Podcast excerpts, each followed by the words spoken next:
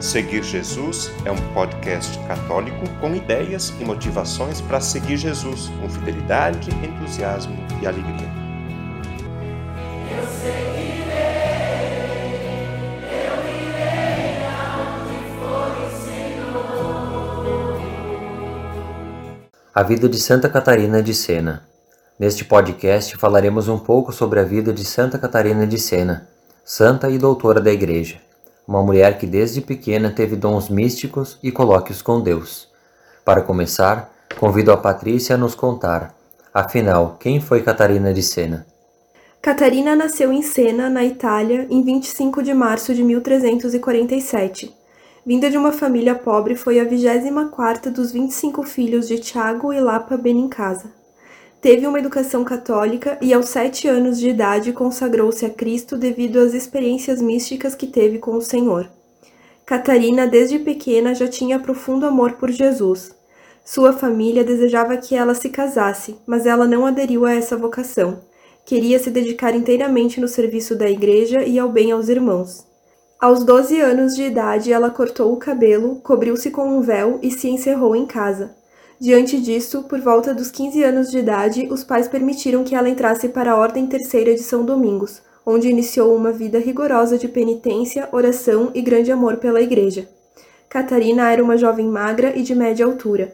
Trajava roupas simples e pobres, mas nem por isso descuidava da sua higiene pessoal. Patrícia, o que aconteceu na vida de Catarina de Sena após a sua conversão? Com seus afazeres, Catarina vivia constantemente ocupada. Comia e dormia muito pouco, mas estava sempre com um sorriso no rosto. Rezava longas horas pela igreja. Acolhia a todos com muito amor.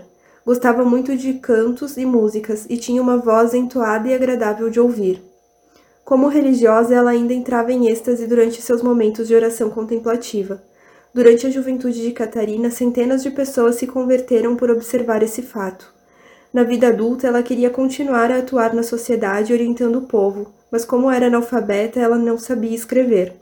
Foi então que ela começou a ditar cartas para as pessoas, nas quais indicava atitudes que conduziam para a misericórdia e convocavam a todos para uma vida de caridade e busca pela paz.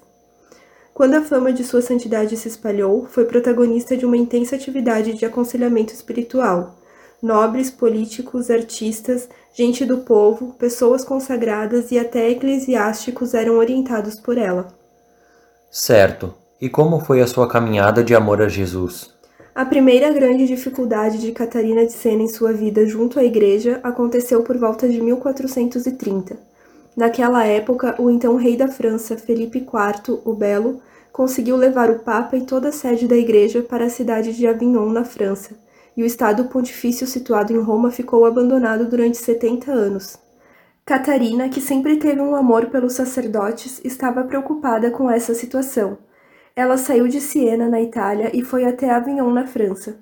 Lá conseguiu falar com o Papa Gregório XI e disse à santidade que voltasse para Roma, pois ali naquela corte havia o odor fétido do inferno. Apesar de toda a dificuldade do Papa em voltar, visto que o imperador francês não permitia, depois do apelo de Catarina de Sena, ele conseguiu retornar para Roma e a igreja retomou a sua caminhada.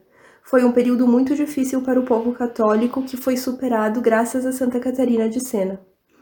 Outra grande dificuldade enfrentada por esta santa foi a peste negra. Durante esse período que dizimou quase um terço da população da Europa, ela se colocou ao lado dos doentes e salvou a muitos através da ação direta de suas orações. Seus contemporâneos ficavam perplexos diante desses acontecimentos e centenas de pagãos se converteram. A santa aprendeu a ler e a escrever e deixou como legado textos como o Epistolário e a coletânea Orações. O mais importante documento deixado por ela é o livro O Diálogo, no qual relatou as conversas profundas que mantinha com Deus. Em 1375, Catarina recebeu os estigmas incruentos. As testemunhas narram que ela revivia semanalmente a paixão de Cristo. Após a rebelião de um grupo de cardeais que deu início ao cisma do Ocidente, o Papa Urbano VI a convocou em Roma. Quando estava lá, ela escrevia cartas dando aconselhamentos a reis, imperadores e católicos. Foi então que, em 1380, ela adoeceu, e no dia 29 de abril veio a falecer com apenas 33 anos de idade, assim como Jesus. Foi canonizada em 29 de abril de 1461 e no ano de 1970 o Papa Paulo VI a declarou doutora da Igreja, devido à sua grandeza espiritual e doutrinal. Patrícia, de que forma podemos nos espelhar em Santa Catarina de Sena para crescer na santidade? Mesmo nunca tendo sido uma freira perpétua, era uma leiga consagrada, Catarina de Sena foi uma mulher única na história da Igreja.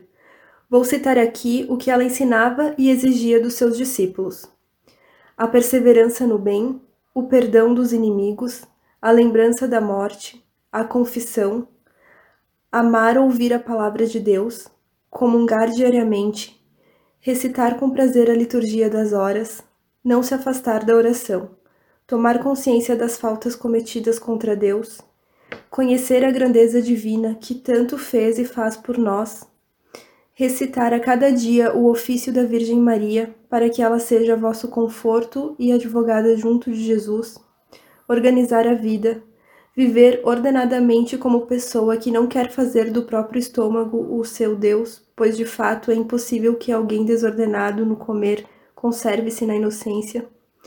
Ter virilidade e disposição para a luta, para o sofrimento e a doação de si. Santa Catarina de Sena, rogai por nós. Obrigado e até o próximo episódio da Vida dos Santos. O conteúdo deste podcast está disponível na internet em diversas plataformas. Cito algumas para você conhecer e escolher: Google Podcasts, Spotify, Apple Podcasts, Anchor e Deezer. Convido você a se inscrever num desses canais para ouvir outros conteúdos já produzidos, compartilhar nos grupos com familiares e amigos e também receber as próximas publicações. Eu lembro que o podcast Seguir Jesus tem duas publicações por semana. No domingo, a homilia do Padre, e na segunda-feira, um conteúdo variado que nos ajuda a seguir Jesus com fidelidade, com entusiasmo e alegria.